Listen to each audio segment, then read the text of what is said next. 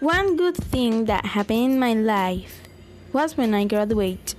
I remember that day being nervous.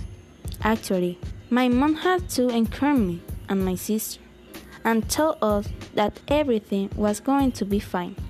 After we arrived at the graduation, that was held at the assembly held at the San Jose Church in Villa Caparra. I saw my friend and the anxiety lessened.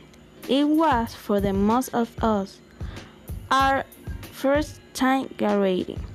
After that ceremony came the prom. I definitely had a good time and I can't wait to graduate again in 12.